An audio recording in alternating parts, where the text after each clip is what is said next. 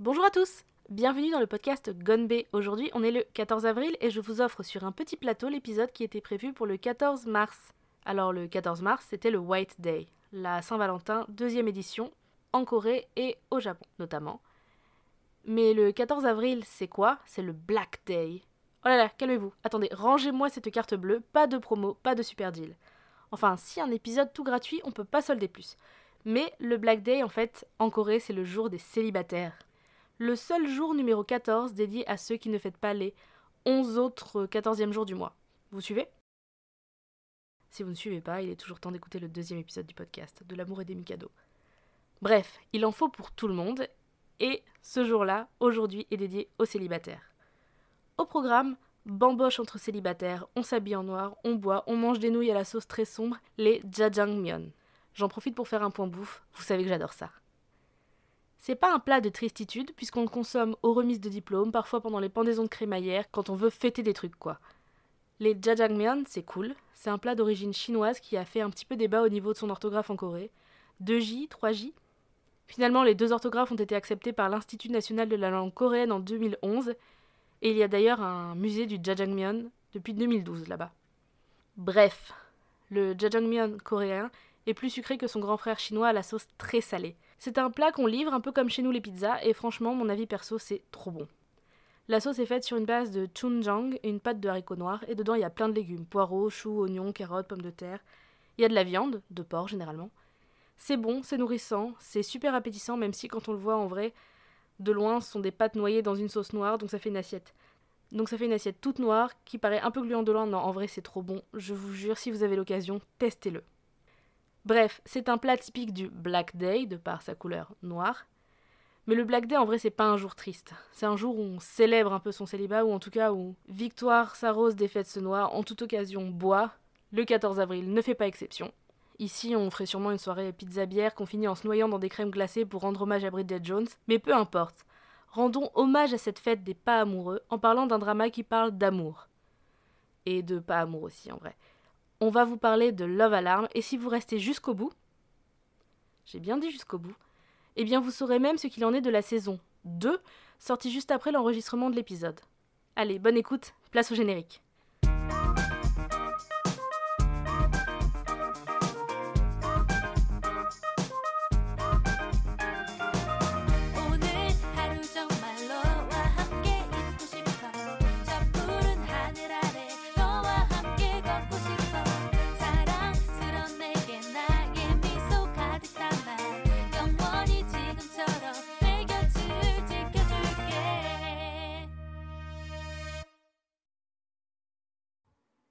Tous, bienvenue dans cet épisode spécial Saint-Valentin. Enfin, la Saint-Valentin, c'était il y a un mois, le jour où, en Corée, mais aussi au Japon, les filles offrent des chocolats et des cadeaux aux garçons et aux hommes de leur vie. Et à l'heure où l'épisode est publié, c'est le White Day. C'est au tour des garçons de nous faire des cadeaux. Et pourtant, c'est une majorité de filles aujourd'hui qui vous offrent cet épisode, car nous avons avec nous Aline et Julie. Aline, bonjour. Salut, ça va? Bonjour. Ça va et toi? Ça va. Je te laisse te présenter en quelques mots si tu veux euh, tes activités sur Internet, si tu as un blog, un podcast, une chaîne YouTube. Alors, euh, j'ai pas tout ça. J'ai mon petit compte Instagram pour les copains euh, qui puissent voir un peu ce que je lis surtout. Après, je suis surtout grande amatrice de culture coréenne et plus particulièrement de drama. Ça tombe bien. Julie aussi. Julie, ça va? Oui, ça va. Alors, je me présente. Euh, du coup, moi, c'est euh, Julie. Euh, moi, je suis aussi une grande fan, surtout des dramas, parce qu'en fait, j'ai connu la, Corée du Sud surtout par via ces dramas coréens, dont je regarde depuis au moins début 2000. puis j'ai un blog qui s'appelle Les critiques de Julie. Pour l'instant, c'est en pause, mais parce que je, je suis beaucoup plus sur les dramas en ce moment, du coup, mais on ne sait jamais si je le reprends. Mais sinon, voilà, on est ici pour parler euh, du, du coup des dramas euh, Love Alarm que j'ai vu. Et avec nous, donc là, on est trois fans de drama. Et avec nous, on a un pas fan de drama, Jo. Salut Bon ben moi je me présente, mais bon on m'a déjà entendu plusieurs fois ici. Hein. Euh, que dire, que dire? Contraint et forcé sous la torture, j'ai regardé Love Alarm. et je vous dirai ce que j'en pense plus tard. On, est, entre amateurs et moins amateurs. Ça fait un peu cliché, euh, les filles elles aiment les dramas et les garçons ils aiment pas les dramas. Enfin, aujourd'hui, enfin quand on publie l'épisode, on est le 14 mars et donc il y a deux jours sortait la saison 2 du drama Love Alarm. Sauf que nous, bah, on enregistre le 8 en fait, donc on n'a rien vu, on a juste vu les trailers et on va vous parler que de la saison 1 et de notre hype à géométrie variable concernant la saison qui va venir. Love Alarm, ça parle de quoi? Ça parle d'une application qui permet de lire le cœur des gens. Si l'être aimé se trouve dans un rayon de 10 mètres et que vous avez tous les deux activé votre Love Alarm, eh bien son téléphone va sonner. Quelqu'un vous aime dans un rayon de 10 mètres. Quel enfer, moi j'aurais jamais installé ça. Et dans tout ce bordel, il y a la jeune Kim Jojo, une lycéenne à la vie assez merdique, qui va se retrouver dans un triangle amoureux avec un mannequin superstar et Gérald Darmanin. Ye Young avec qui? Gérald Darmanin. Oh ah bah Stalker 2000, hein. T'as vu les messages ou quoi? Ah bah, Alors, bon, on en reparlera, mais bon. oui, on va en parler. On a le droit de pas être d'accord. c'est que nous, on vient de revoir la, fin de la saison et on s'est dit, what? Ah bah, Je viens de le revoir aussi et ouais, bah, c'est marrant, on va, avoir deux points de vue différents, c'est cool. Ouais, moi j'ai noté deux trois trucs euh, qui m'ont bien plu. Est-ce que vous avez aimé Love Alarm? Qui veut commencer? Euh, Oui. Euh, après, je ne sais pas si les autres euh, ben, ont sûrement vu, mais moi j'ai bien aimé. Mais après, j'ai euh, après j'ai pas hyper adoré non plus. Mais j'attends de voir euh, la saison 2 pour avoir mon avis global. Quoi. Ok. Aline, toi, est-ce que tu avais aimé la série? Je sais, il me semble. Bah, dis-moi. Alors, moi, j'ai un petit souci. C'est que je l'ai regardé une première fois, je crois, bah, quand c'est sorti en 2019 et j'avais vraiment pas adhéré. J'avais, même laissé tomber avant la fin. Je m'étais endormie. Enfin, voilà, j'avais pas du tout apprécié euh, le drama. Et là, en le regardant une nouvelle fois pour euh, le podcast, eh ben, j'ai compris pourquoi j'avais pas aimé la, première fois. Et au final, euh, j'ai trouvé quand même des points assez positifs. Donc, je suis plus mitigée à l'heure actuelle. Alors, euh, ben, moi, ça, va décevoir du monde. Hein. J'ai trouvé ça nul, mais nul. Un point, c'est pas possible comment c'était nul. C'est, niais, c'est niant-niant. Euh, l'histoire, elle tient sur un timbre poste. Je suis, habituellement, je suis assez client, hein, pourtant de, de tout ce qui est euh, justement romcom et tout ça. Mais là, mais il y a rien quoi. Il se passe rien. on comprend rien il y a des intrigues qui sont lancées, elles servent à rien. J'ai détesté. Je peux pas dire plus que ça, j'ai détesté. Qu'est-ce que t'as pas aimé? Euh, ben, à peu près tout en fait. Je trouve que en fait ça, ça l'espèce de triangle amoureux qui est, enfin, je sais pas si si on peut commencer à en parler maintenant parce que pour pas spoiler, mais je trouve que ce triangle amoureux qui est, qui est installé, il sert à rien, ça n'avance pas, ça n'a jamais avancé c'est limite creepy euh, à certains moments, mais j'en parlerai plus tard. Euh, l'intrigue euh, du développeur de Love Alarm, elle sert à rien parce qu'en fait le pauvre, il est gentil, c'est le plus gentil, c'est le plus sympa de la, c'est le plus sympa de la série, c'est celui que j'aime le plus. Mais mais le pauvre, son personnage, il est nul en fait, il sert à rien. C'est juste, il se fait bully par par par sa cousine à l'autre là et c'est nul. Et alors après, on nous sort comme ça, sorti du chapeau, toute cette histoire de, de suicide et tout ça, mais ça sort du chapeau, on en parle 5 minutes, hop là, on place 2-3 applications parce qu'on on, en parlera, je pense pas aujourd'hui, mais, mais le placement de produit est quand même violent. Hein. On nous pose 2-3 petits trucs comme ça, hop hop hop, et puis après on n'en parle plus jamais, et à la fin on nous ressort euh, le comité des anti-love alarm qui sortent pareil du chapeau, on les voit 5 minutes, et on, et on comprend plus rien. C'est ça que je trouve que tout est sorti du chapeau, comme euh, pour l'île de Jéju, comme pour euh, ses potes à l'école qu'on voit et qu'on revoit plus. C'est pour ça. J'ai trouvé ça, mais vide. En fait, vide.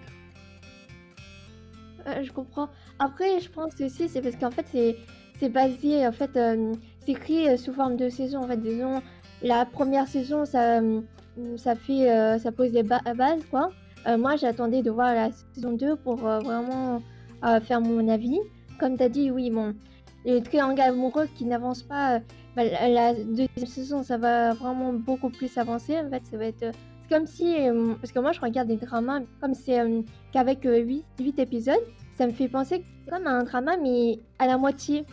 Du coup, moi, j'attends de voir l'autre moitié pour voir en voir, parce que c'est comme si on avait juste la moitié de l'intrigue, mais il fallait attendre la saison 2 pour vraiment avoir euh, de l'autre moitié en fait. Après, je te comprends pour ton avis, parce que c'est juste. Euh, c'est pas encore euh, bien développé. Non, bien sûr, je, comprends ton. Ouais, c'est ce que je voulais rebondir un peu sur ce que Julie disait, c'est qu'en fait, ils ont fait un drama de format classique qu'ils ont découpé en deux pour le vendre en mode Netflix en fait. Et je pense aussi que peut-être peut-être aussi ce qui est dommageable dans ce drama-là, c'est que c'est, enfin dommageable, non, c'est que nous on n'est pas la cible en fait. C'est vraiment pour les ados. Et après, dans leur façon d'avoir construit les épisodes, il y a tellement de retours en arrière, de redites, de flashbacks, de, il y a... les huit épisodes, à mon avis, pouvaient tenir en quatre et ça aurait été euh, parfait. Enfin parfait, non, ça aurait été dynamique et euh, peut-être ça aurait mieux passé. Bah oui, je suis plutôt d'accord avec toi du coup. C'est vrai qu'en condensé, ce serait peut-être mieux passé, mais là pour le coup, euh, j'ai pas, j'ai vraiment pas apprécié. Et, pourtant, je suis assez client de ce genre de truc-là. Hein, euh, mais ah, le, drama en général peut malgré tout, hein, parce que bon, je les regarde parce qu'Alexandra, elle les regarde. Je suis un peu à côté aussi, hein. mais je suis moins client. Mais en général, toutes ces histoires un petit peu comme ça, entre gros guillemets à l'eau de rose, comme on pourrait dire, pour vraiment simplifier le truc, quoi. J'aime bien, j'aime bien, c'est sympa, c'est des, moments un peu chewing-gum, c'est sympa. Mais là, j'ai vraiment pas aimé. Enfin, je sais pas, pour moi, c'était. C'est plat, quoi, c'est plat. Il se passe rien. Et quand il se passe des trucs, c'est même pas intéressant, en fait. Parce que c'est même pas développé. C'est ça. Mais après. Après, je, peux comprendre hein, que je suis pas, je suis néophyte dans le drama, donc euh, c'est pas un, genre que je connais bien et que je maîtrise. Donc euh, c'est peut-être moi qui n'ai pas les codes. Mais, euh, mais pour euh, un lambda, et c'est ce que Netflix veut faire, hein, c'est développer ça au Kidam qui, qui, lance son Netflix, qui sait pas quoi regarder et, qui voit de la promo à balle. Hein. parce que j'en ai pas. Enfin, ça n'a pas encore été publié, mais j'en parle dans notre épisode de Kingdom, que vous allez entendre bientôt. Netflix, Netflix est en train de, de mettre des millions et des millions euh, en Corée du Sud, justement parce qu'ils ont compris le filon, ils commencent à monter des studios et leur but c'est que ça pète à balle et c'est pas fait pour que ce soit fait pour le public euh, fan de drama, c'est faut que ça pète à l'international. Et je pense que c'est pas avec une série comme mhm. ça qu'on va, on va attirer le, le chaland quoi. Bah, ça devait être la première série Netflix euh, coréenne. C'était prévu pour être la première. Seulement Kingdom a été fini avant. Du coup, Kingdom est sorti en janvier 2019 et cette série en août 2019. Mais c'était celle-là à la base qui avait été pensée par Netflix pour être la première série euh, justement de type drama coréen. Oui, bien sûr, c'est les deux premières séries originales, de toute façon, dans tous les cas. Ah ouais, mais il y a une telle différence de qualité, c'est un peu fou quand même. Non, ce que je voulais juste rebondir par rapport à euh, son avis, parce que euh, en tant que plus euh, fan de drama, comme j'ai vu aussi plus de drama coréen et aussi dans la romance, je comprends totalement son avis en tant que non fan de drama ou, ou, Netflix aussi, lui, c'est les non fans de drama et pour élargir aussi. Mais c'est vrai qu'en tant que fan de drama, moi, et que j'ai vu beaucoup de dramas de romance, euh, c'est surtout la fin de la saison 1 assez abrupte parce que euh, comme je suis je regarde beaucoup plus de dramas coréens mais euh, produits par les chaînes coréennes et où après ben ouais Nola c'était mon drama coréen où j'ai lancé en fait sur, sur Netflix mon premier drama coréen sur Netflix euh, j'ai aimé, mais après, ça m'a paru un truc brut par rapport à d'autres euh, dramas sur, diffusés sur les chaînes Cohen. Parce que c'est euh, sur les chaînes Cohen, c'est un format de plus 16 épisodes. Du coup, as ça développe plus et tu as plus le temps. Et puis après, par exemple, pour le triangle amoureux, dans un drama coréen, ils ont le temps de développer ça. Ou par exemple, le suspense de l'épisode 8, la fin de saison 1 euh, d'habitude, dans un drama coréen, ça c'est le milieu.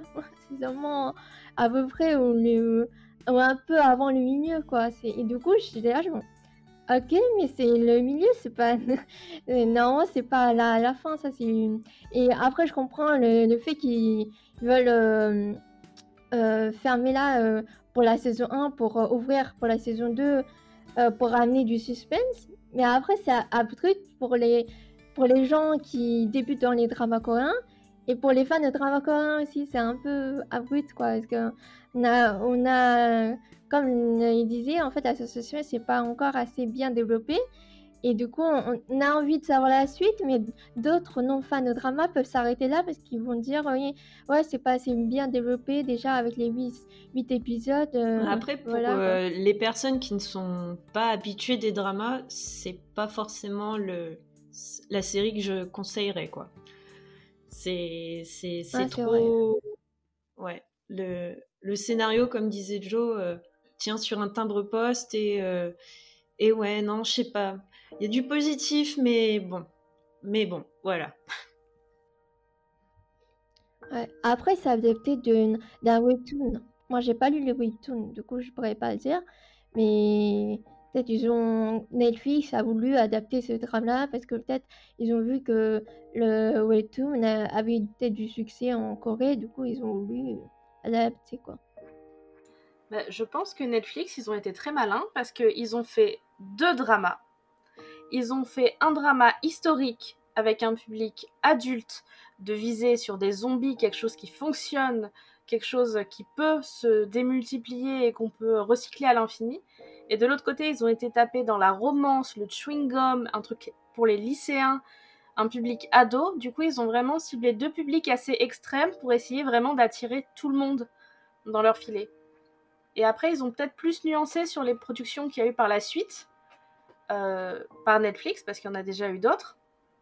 Après, moi, c'est vrai que la, série, je l'ai regardée donc deux fois, une fois seule, une fois avec Joe. Et c'est divertissant, hein, c'est, plaisant à regarder. Mais c'est vrai que tous les problèmes de la série auraient été réglés par de simples conversations, hein, quasiment tout. Et je trouve que le scénario se repose beaucoup sur des non-dits euh, un peu idiots et en plus, j'ai vraiment envie de gifler la moitié des protagonistes. J'ai envie de secouer euh, de goût le pauvre euh, développeur euh, qui s'en prend plein la tête alors que c'est un génie. J'ai envie de secouer la cousine de l'héroïne qui est trop méchante. J'ai envie de secouer l'héroïne pour qu'elle se défende un petit peu, mais bon, elle, ça se comprend qu'elle soit un peu blasée de la vie. J'ai envie de tous les secouer parce que j'ai l'impression que c'est vraiment à chaque fois des dialogues simples entre deux personnes qui auraient réglé tous les problèmes et c'est ce qui me gêne un petit peu. Mais après, je regarderai la saison 2 c'est sûr. Après, pour les non-dits, c'est euh, par rapport à l'appli aussi. C'est euh, euh, comme je disais, après, peut-être on va en parler après par rapport à l'application. Mais comme il y a des côtés positifs de l'application et des côtés négatifs, dont le, drama a mis un, peu en exergue, même s'il faut développer un peu plus.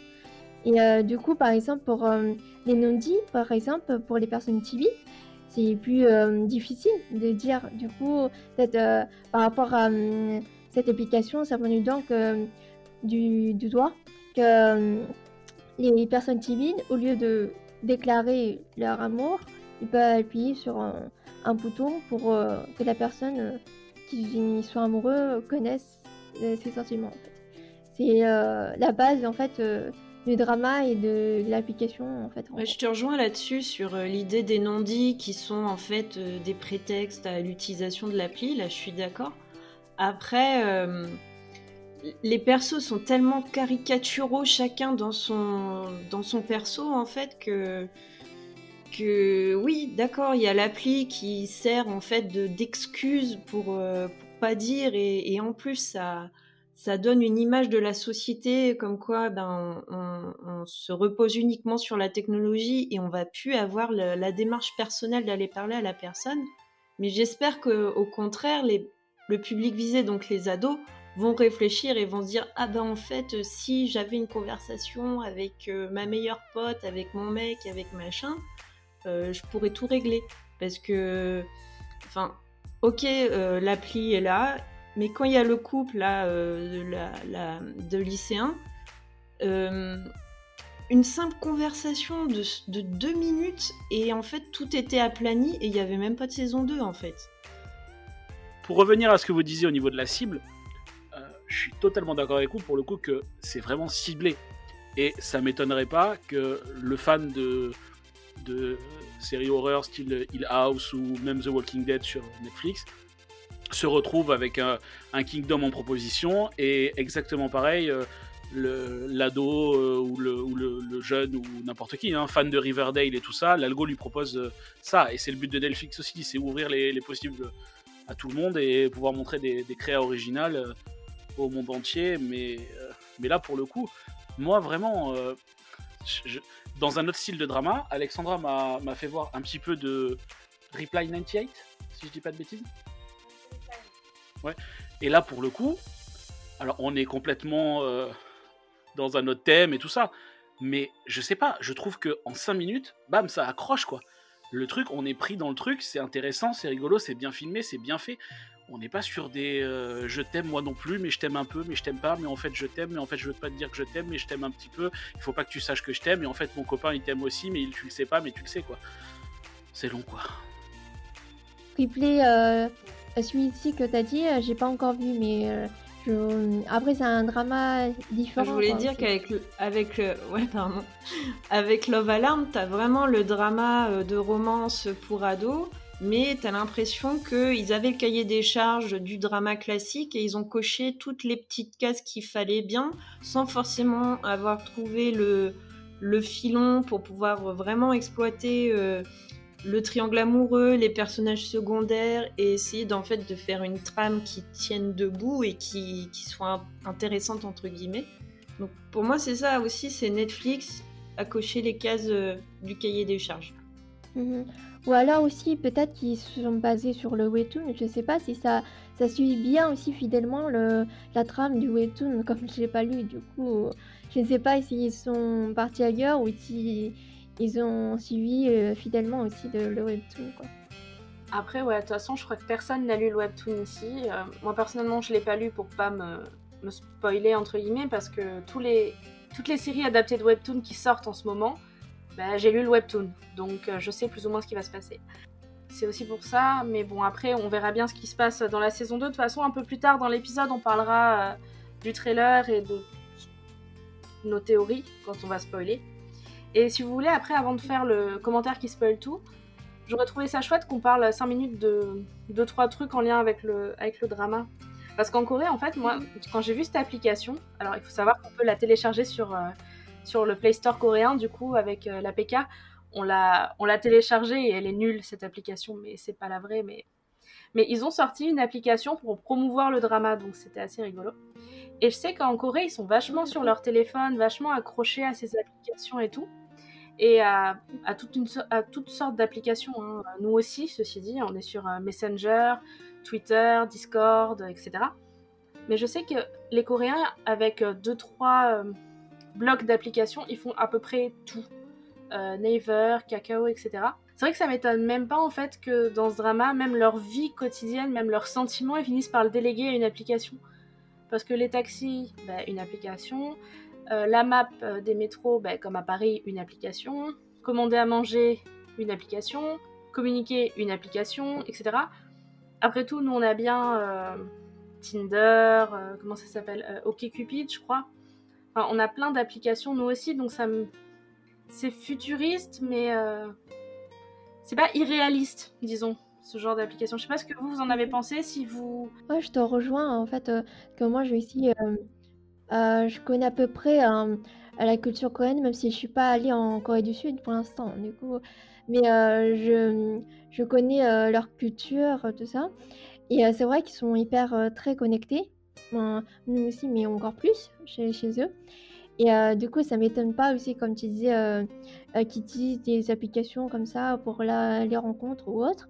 Et moi, en fait, je pensais par rapport à cette application que, par exemple, les timides pourraient en faire. Parce que, comme je disais, par exemple, j'étais une personne timide, surtout au collège. Et moi, en fait, j'ai jamais déclaré mes sentiments à un garçon que j'aimais. Et euh, du coup, quand j'ai vu aussi ce drama, je me suis, je posé la question, euh, ben, est-ce que je l'aurais fait? Peut-être en fait que je l'aurais euh, utilisé pour... parce que quand on est timide, on ose moins aller genre directement déclarer nos sentiments à la personne. Du coup, comme ça n'engage à rien, en fait, on pourrait juste cliquer sur avec l'application et qui saurait, mais que ça n'engagerait à rien. Du coup, c'est un peu aussi comme c'est un peu comme Instagram où on peut genre aussi liker les, les photos, tout ça et tout. Mais au lieu de que ce soit des photos, en fait, euh, que la personne euh, sache que c'est des sentiments qu'on a en fait. Et c'est ça la base en fait de, de là là. Et euh, après, il y a ce côté positif pour les, par exemple, pour les personnes timides comme j'ai été. Et après aussi, il y a des revers, euh, comme aussi, euh, après, il y a des personnes aussi timides, mais euh, qui veulent pas déclarer leur sentiment ou qui veulent pas savoir que l'autre personne qui est amoureux connaisse ses sentiments aussi. Il y a ce côté-là aussi. Du coup, après, ça va changer la relation. Parce que si, par exemple, si c'est des amis et, et qu'un ami a un sentiment amoureux mais l'autre ne partage pas, ça va, ça va briser peut-être aussi des euh, relations amitiées. Du coup, ça pose ce, genre de questions en fait. Ouais, enfin, au niveau de l'application et tout ça, et de l'utilisation, je sais pas si tu regardes Black Mirror ou si tu as déjà vu Black Mirror, mais tu as un épisode euh, de Black Mirror où tu as un peu le même délire d'application, et vu sous un autre spectre, c'est pas ouf, hein. et ça fait même peur. Hein. Donc heureusement que ça n'existe pas de, de mon point de vue. Alors sur le côté connecté euh, des Coréens, moi je trouve perso que Enfin, on se retrouve carrément. Euh, c'est pas, c'est pas spécifique à la Corée du Sud en fait. Euh, on est autant connecté, on a les mêmes genres d'applications, on a les mêmes utilisations qu'eux. Donc euh, pour ça, la, la série, le drama, il est assez universel. Après, l'application Love Alarm, si j'ai bien compris, c'est pas, tu envoies pas un like en cliquant, c'est ton cœur qui est directement connecté à la technologie et qui interprète euh, des signaux physiologiques ou je ne sais trop quoi en amour. Et quand tu t'approches à moins de 10 mètres de la personne, tu lui fais sonner son, sa love alarm. Donc ça, c'est euh, aussi... Euh, voilà. C'est pour ça que je disais aussi qu'il y a des timides, des personnes timides qui aiment pas savoir que la personne qu'ils aiment sache leurs sentiments. Du coup, ça peut être aussi un, point négatif. Il y a des personnes timides qui, aimerait aussi euh, genre faire sonner l'alarme de la personne euh, qui, soit amoureux et que la personne le sache, mais sans que qui déclare en fait les sentiments, sans que ça n'engage à rien et que qui déclare, euh, qui fasse le premier pas de déclarer. Du coup, c'est pour ça que j'ai pensé vraiment aux personnes timides. Oui, d'accord. Bah, après, c'est pas hyper positif, je trouve. si tu as peur de que la personne en face découvre tes sentiments, ben, en fait, tu ne télécharges pas l'application et tu gardes ça secret. Ou après, tu t'exposes à, un risque de rejet. Et euh, je pense que quand tu es ado, ça peut être euh, assez violent. Euh, donc moi, je vois pas grand-chose de positif dans cette appli, en fait. Totalement d'accord. Surtout que si on interprète les signaux physiologiques, j'aurais eu à peu près la même émotion devant la personne dont j'étais amoureuse et mon prof de sport quand j'étais au collège, ce qui fait que l'appli aurait probablement pas interprété les signaux comme il fallait. Parce qu'il y a ça aussi, hein, je, pense. Bon, après, c'est une fiction, ils arrivent à savoir si on est amoureux ou pas. Mais je sais que quand on voit le rejet que prennent certains personnages euh, à cause de ça, et des rejets très violents aussi, euh, je, pense que c'est pas forcément positif. Et euh, ça, je trouve que ça gâche aussi la possibilité de garder un, jardin secret, des fois aussi, ça peut. Euh, bah, ça gâche une amitié dans cette série, ça gâche. Euh, il y en a un qui se fait bully.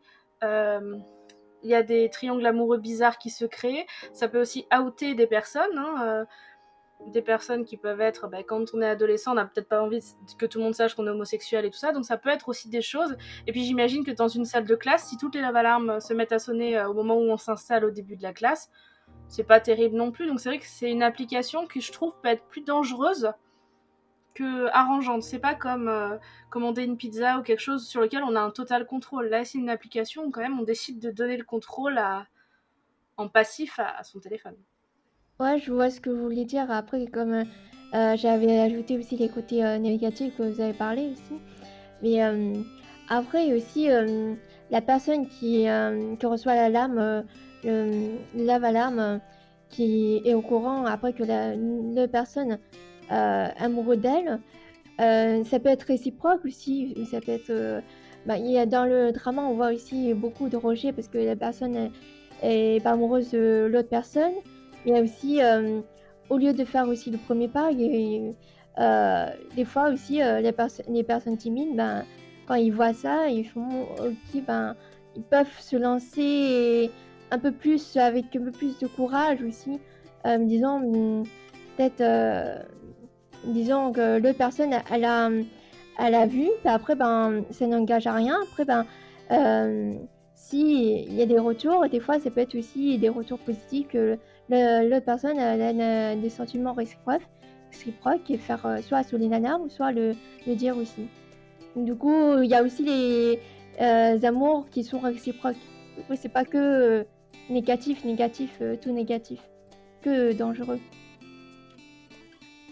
Oui, je disais effectivement, il peut y avoir du positif. Euh, ça peut être un, une aide aux gens timides, même si euh, la timidité, en fait, on arrive à s'en sortir, j'ai envie de dire.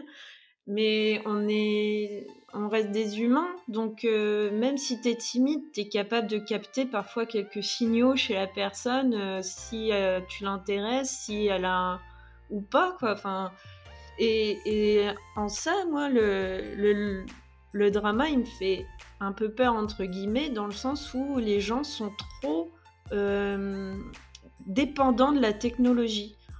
Euh, il y a la scène du mariage, mais ça on en reviendra, mais la scène du mariage, moi, elle me, elle m'a glacé. Quoi.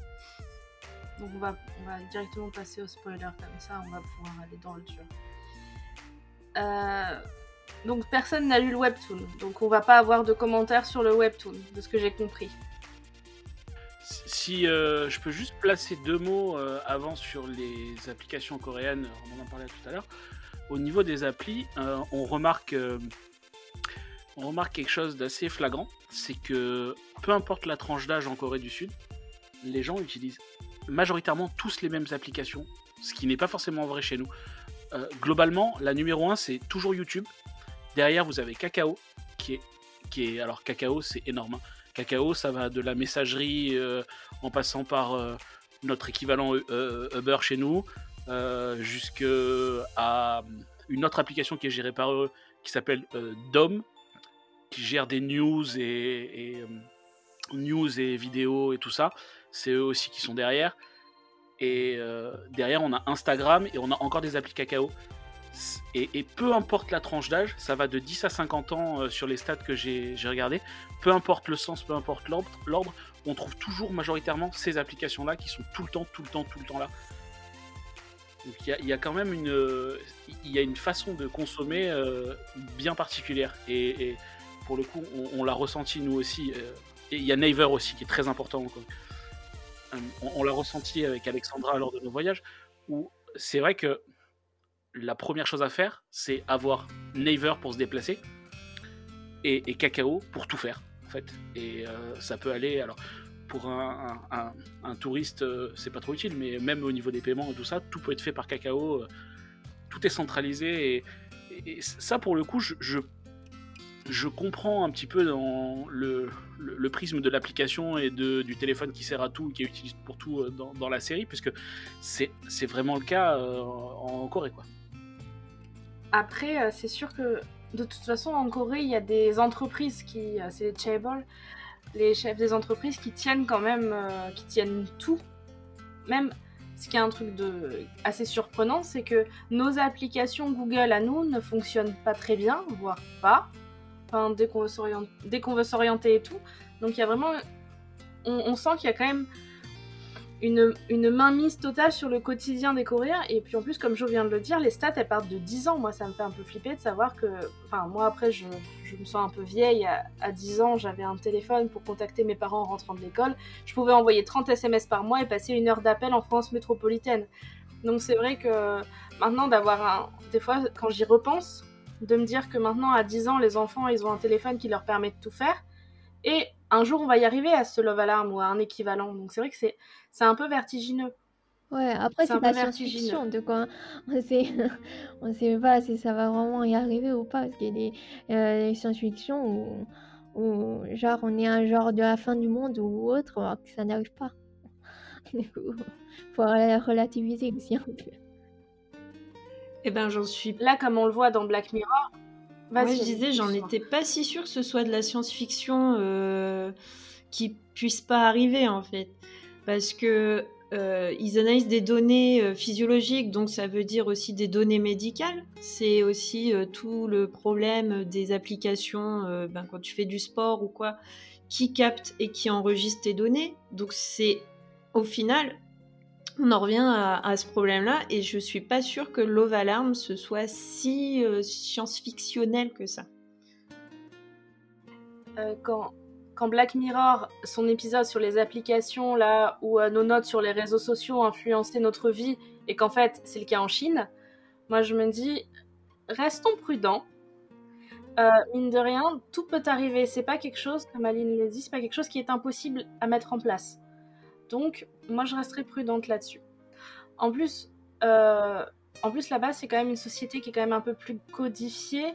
Et euh, donc, je sais pas. euh, Je, je sais qu'en Asie, malgré tout, c'est quelque chose au niveau des sociétés. Les apparences, la façon dont on se présente aux autres est quand même assez importante. Et le fait de faire, pas comme les autres, mais que tout le monde fasse la même chose plutôt, c'est important.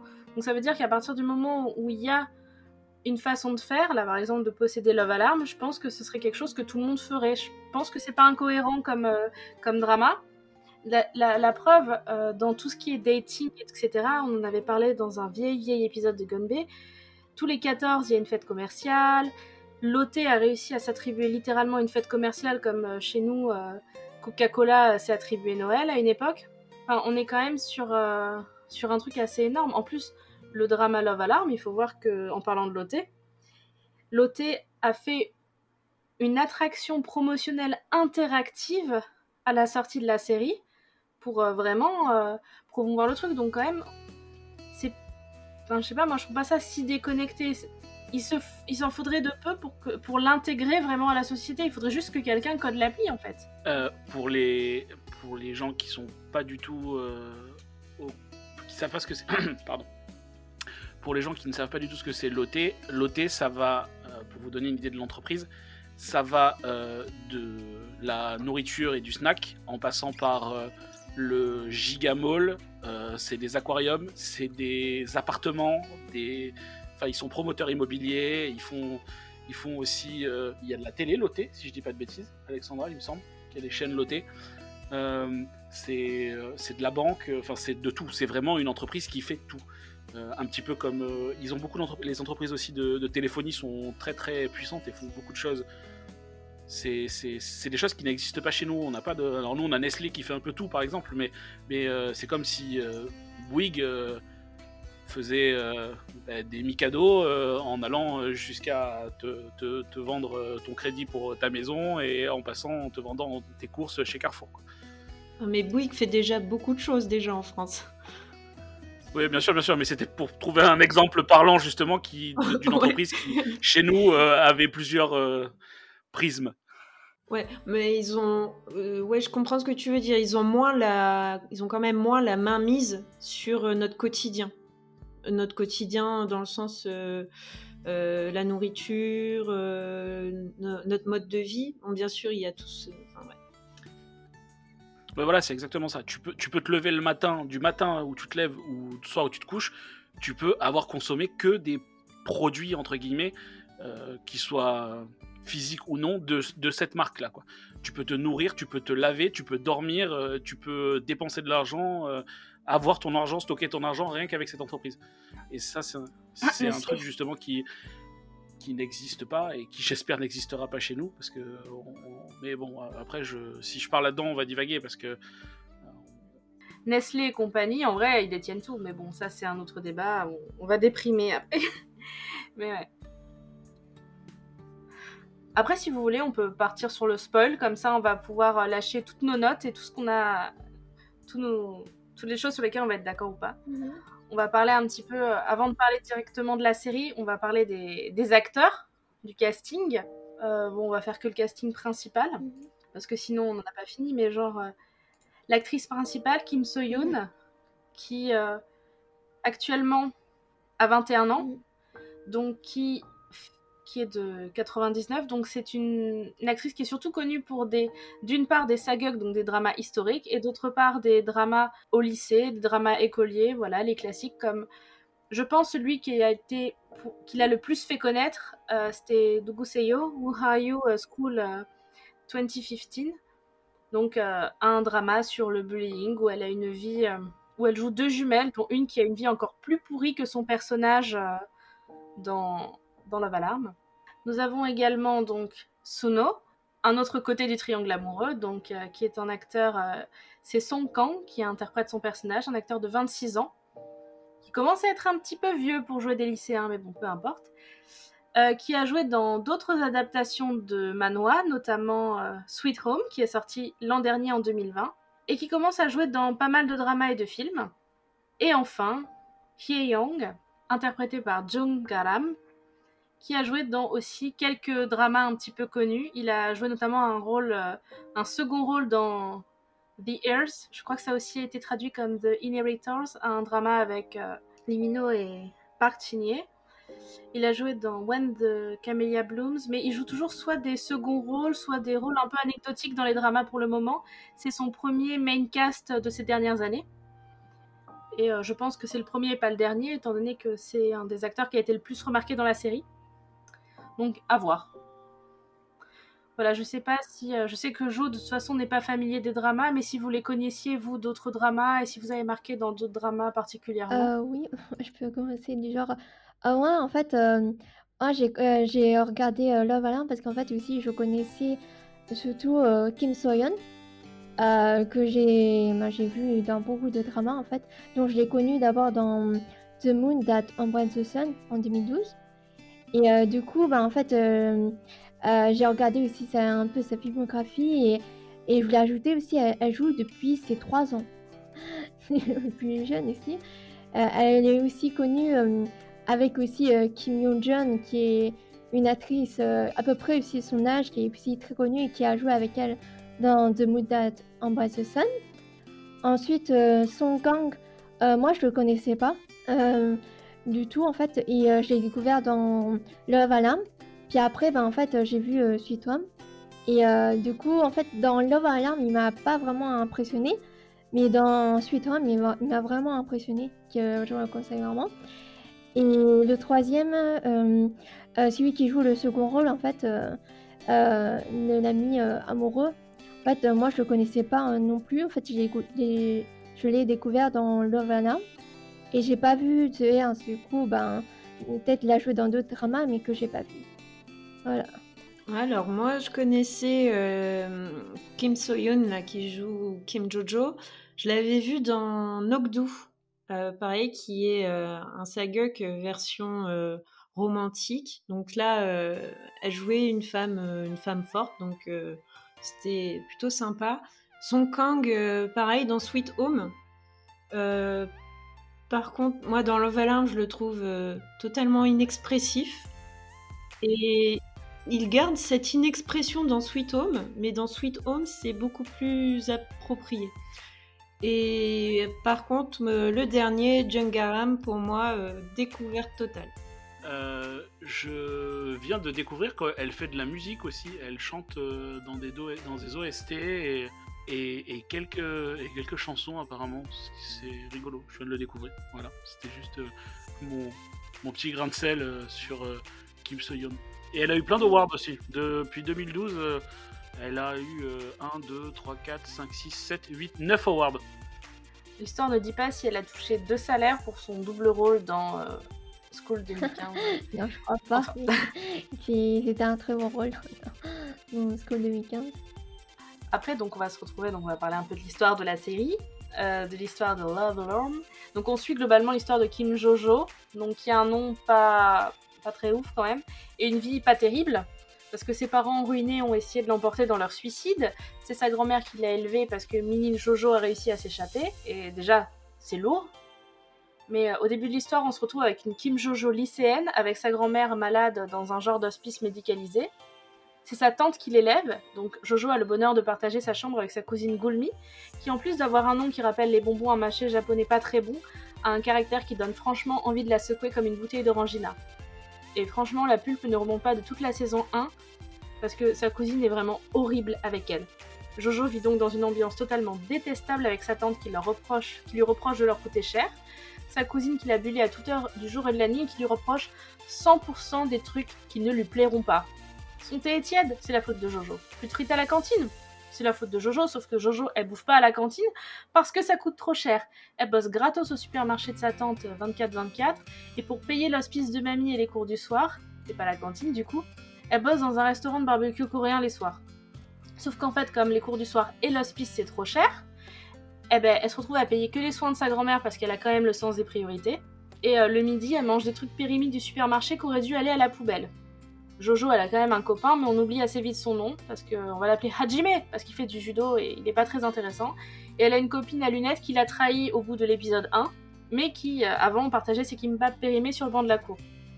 Donc bon, Jojo, elle a une vie qui est pas très enviable, et à ce moment-là, elle rencontre Suno, un super beau gosse mannequin, qui débarque à l'école en milieu d'année, et genre au bout de 2 minutes 30 à se regarder sous la pluie, ils s'embrassent, c'est le vrai coup de foudre.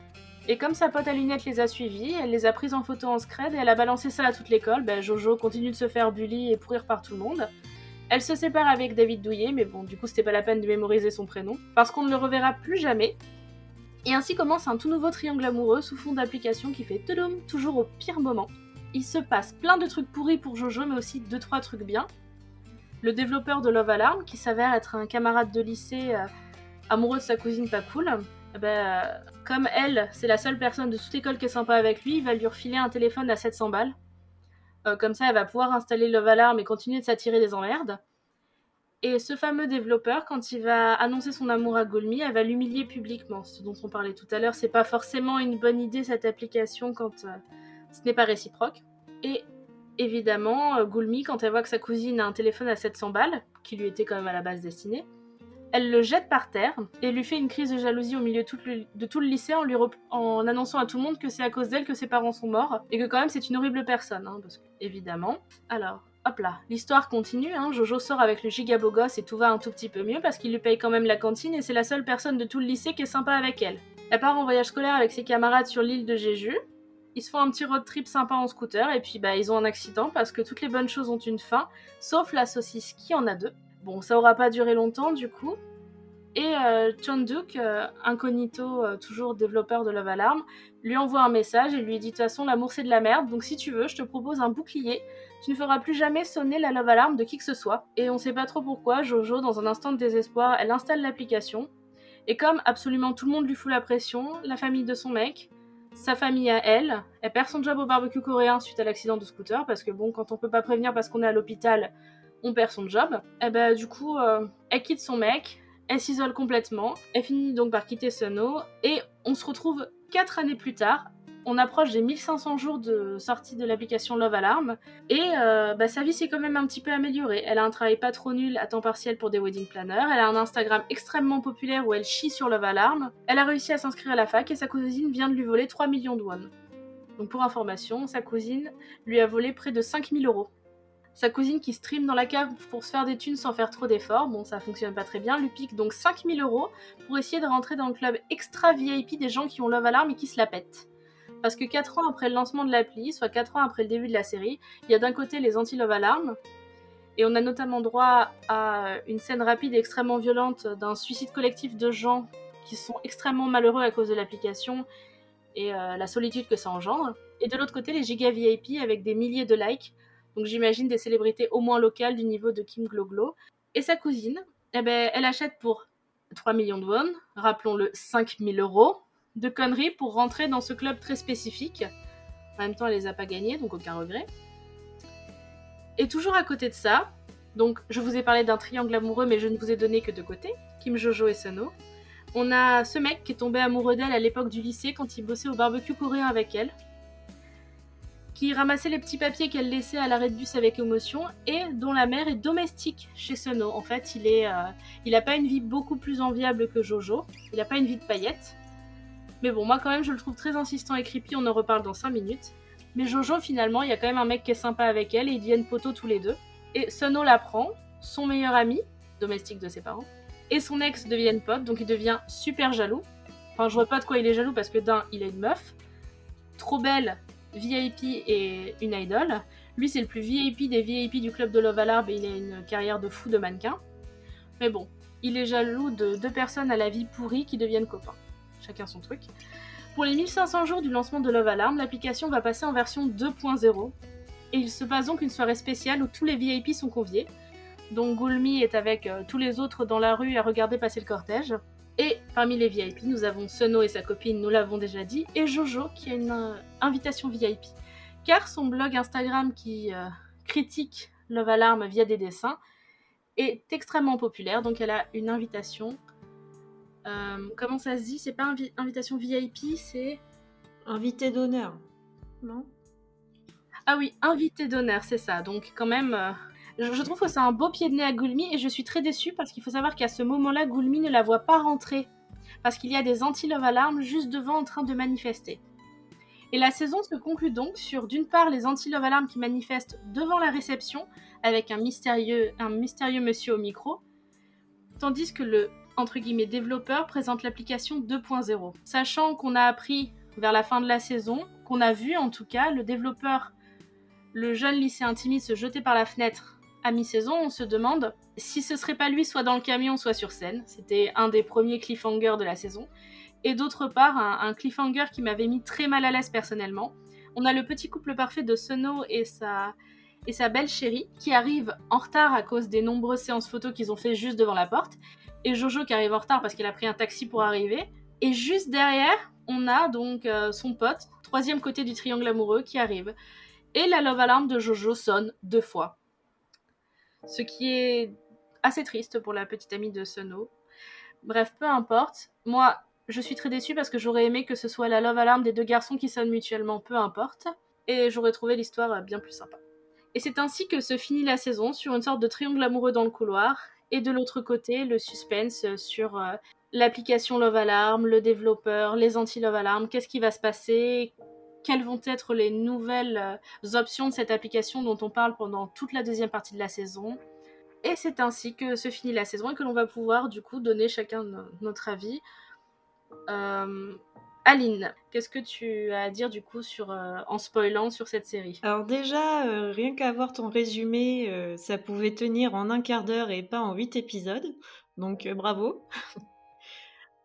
Ensuite, alors moi ce que j'aime pas, mais je vais peut-être me prendre les huées de toutes les personnes qui ont aimé, je n'aime pas le personnage de Sono. Parce que au début, il me semble que euh, il va pas il va pas avoir un crush immédiat sur Jojo, il va aller vers elle pour la piquer à, à Yeon parce qu'il est jaloux que euh, Yeon voit euh, comment dire que Yeon puisse considérer quelqu'un d'autre que lui qui n'est pas sa il descend un peu de son piédestal en fait. Et c'est un peu une revanche sur euh, Jojo en allant en fait euh, en allant l'embrasser dans une ruelle. Et je n'aime pas Sun Ho parce que pour moi c'est un forceur. Mais un forceur de malade. Il fait euh, enfin il bon bref bien sûr ils vont tomber amoureux enfin selon la love alarm mais j'en suis pas je suis pas certaine que ce soit vraiment de l'amour. Mais euh, pour moi c'est un forceur et c'est il représente tellement euh, le cliché du mâle alpha euh, dans ces séries là et je n'aime pas du tout. Et après ils essayent en fait d'expliquer son, son caractère son son, ouais, c'est ça, son caractère avec tout son background familial, en voyant que, en montrant que ses parents, c'est vraiment les pires ordures euh, qui puissent exister. avec la mère, ancienne actrice, qui sort une bio et qui est totalement auto-centrée, qui même était rejeté son enfant quand il était petit, et que c'est pour ça que Sun Ho s'est fortement rapproché de Yeon et s'est autant accroché à lui. Et à côté, le père qui est là juste pour son élection. Les deux parents en plus se détestent mutuellement. C'est, enfin, donc ils essayent en fait d'expliquer le, le, personnage de Sono par euh, son ambiance familiale hyper toxique. Et j'ai trouvé que c'était vachement facile. Et, et, voilà. Après, moi, Yeon, euh, j'aime bien. J'aime beaucoup le perso, même si, euh, comme tu dis, il est un petit peu creepy, stalker et compagnie. Mais je le trouve pas. Euh, je le trouve pas si. Comment dire Si creepy que ça, parce qu'il va. C'est toujours de loin et je le trouve assez bienveillant. Et au contraire, il va essayer, dans les quatre ans plus tard, de la draguer, mais version à l'ancienne, comme il dit, sans l'appli. Et ça, j'ai trouvé ça plutôt sain, en fait. Donc, euh, moi, moi c'était ça ce, qui m'a, ce que, j'aimais bien sur ces persos-là. Et Jojo, ben, la pauvre, hein, c'est, Cendrillon, euh, sans, les souris. Mais. Enfin, c'est la pauvre fille, quoi, elle a pas de chance. Mais. Elle joue la battante mais euh, il suffirait qu'elle s'explique, deux secondes avec Sono et c'était plié en fait. Euh, je te rejoins aussi sur Aline hein, sur tout ce que tu as dit. Ah, j'aime pas aussi euh, Sono, je trouvais aussi très forçat parce que au début en fait, ouais comme tu as dit en fait, il s'intéresse à Jojo juste parce qu'en fait, son ami lui a dit en fait qu'il s'intéressait à Jojo, en fait, il aimait bien. Et en voyant ça, en fait, euh, je me suis dit, mais pourquoi il est ou un comme ça? Du coup, bah, en fait, il va essayer de la, piquer. Bah, en plus, il sait qu'il a euh, que Jojo a une un copain. Il va essayer de piquer, euh, du coup, Jojo à le copain qu'elle avait, en fait. C'est passé hyper vite. Et après, c'est vraiment le début, c'était pas du tout naturel du tout, c'était trop forceur. Après, après, ils ont essayé de faire développer la relation, que ça passe un peu plus naturellement, ça va un peu plus, mais je trouvais quand même que la relation était un peu trop forceur. Du coup, j'aimais moins. Et euh, euh, j'aimais plus l'ami, en fait, euh, vraiment l'ami amoureux, en fait. et c'est vers, plutôt vers la fin de la saison que il a essayé vraiment de tenter. et comme tu as dit, à l'ancienne, je me souviens de la scène du vélo il essaye de, faire sonner son alarme, mais comme en fait elle a le bouclier en fait dans son alarme, du coup peut pas la faire sonner. Du coup ben il va essayer de tenter de la faire sonner, mais il est beaucoup plus euh, doucement et l'autre euh, sinon est beaucoup plus forceur, comme ça dit en fait. Que j'aimais pas trop vraiment ce côté forceur. Puis après ben les problèmes de de oui il a des problèmes de ça et tout. Mais je sais pas, j'avais moins cette empathie envers Sunro parce que c'était un forceur quoi. et en plus, il, s'est intéressé à Jojo parce que son ami est amoureux d'elle. Bah, autant sur le début de la série, je suis plutôt d'accord avec vous qu'il est un peu, un peu chelou, euh, chelou creepy, euh, Suno. Mais après, sur la fin, je trouve que c'est complètement l'inverse en fait.